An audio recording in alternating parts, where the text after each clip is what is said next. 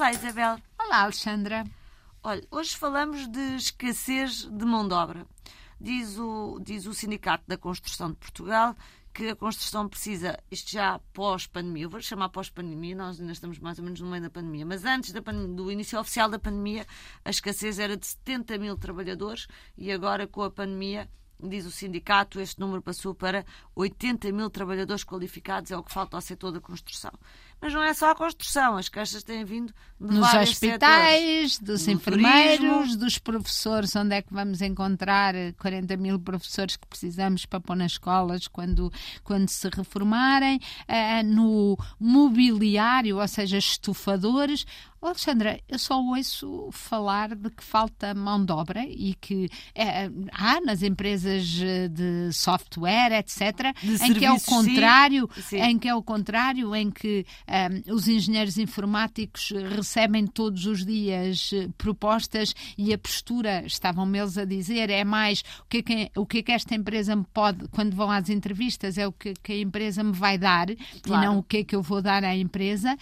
Isto supostamente era uma muito boa notícia, não era? É Porque não há nada, a escassez da oferta faz, da, faz aumentar. Aumenta, aumenta a faz procura face à, face à oferta, fa- faz no caso dos salários, por exemplo. aumentar os salários. Aumentar os Portanto, salários. podia ser uma boa notícia, mas ao mesmo tempo eu olho para isto e desculpa a minha ingenuidade, mas vejo que, por exemplo, eh, no Brexit saíram 1,3 milhões de trabalhadores estrangeiros do Reino Unido, vejo a situação dramática dos refugiados eh, que estão às portas de uma Europa que eh, se queixava do muro do Trump, mas que na realidade eh, cerca, depois do muro de Berlim ter ca- caído, cerca À a, a Europa e não deixa as pessoas entrar.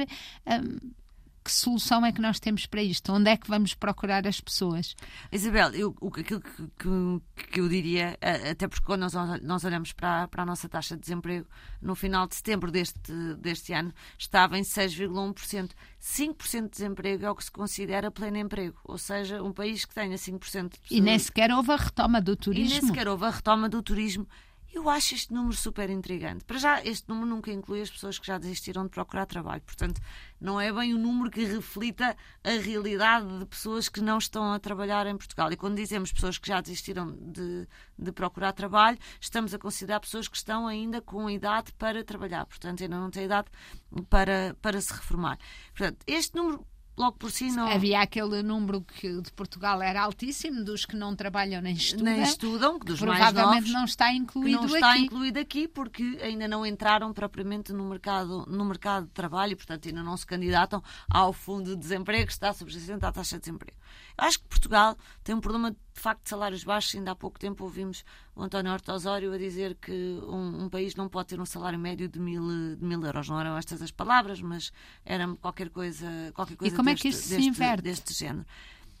Eu acho que são várias, várias forças a, a contribuir que têm que, que se alinhar para contribuir para um objetivo, mas tem que ser um objetivo, o, o da subida de Sra. Sandra, salários. por exemplo, nós falamos da bazuca e do dinheiro que aí vem e da mudança de- de- de- de- das infraestruturas e, e das obras que se podiam fazer e da reestruturação dos hospitais e das escolas, mas sem recursos humanos.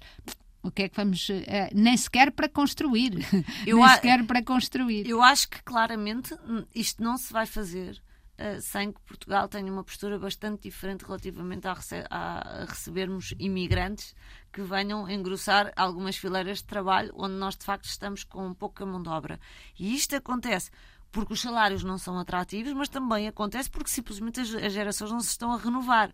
E, portanto, nós estamos a ter muitas pessoas muito mais velhas em profissões ah, ah, que exigem muito esforço físico e não estão a entrar pessoas mais novas ah, por baixo. Este é um dos caminhos. Mas depois não nos podemos esquecer, Isabel, que não há milagres. As empresas não pagam, não- as empresas não são umas mazonas, ah, todas pelo menos, que não, que não pagam salários mais altos porque não querem. O, nível de impostos que existe ah, sobre as empresas para as empresas contratarem pessoas é uma coisa absurda. Se calhar nós devíamos começar a pensar num outro paradigma, que o Estado podia não receber à cabeça tantos impostos sempre que uma empresa contrata e está a pagar salários, e se calhar ia buscá-los depois, por exemplo, nos impostos ao consumo, porque passamos a ter famílias com mais poder de compra para ajudar restaurantes, a economia, comprar roupa, enfim, viajar e, e contribuir para o desenvolvimento do país. São várias coisas que têm que acontecer, mas Isabel parece haver de facto um problema de pessoas.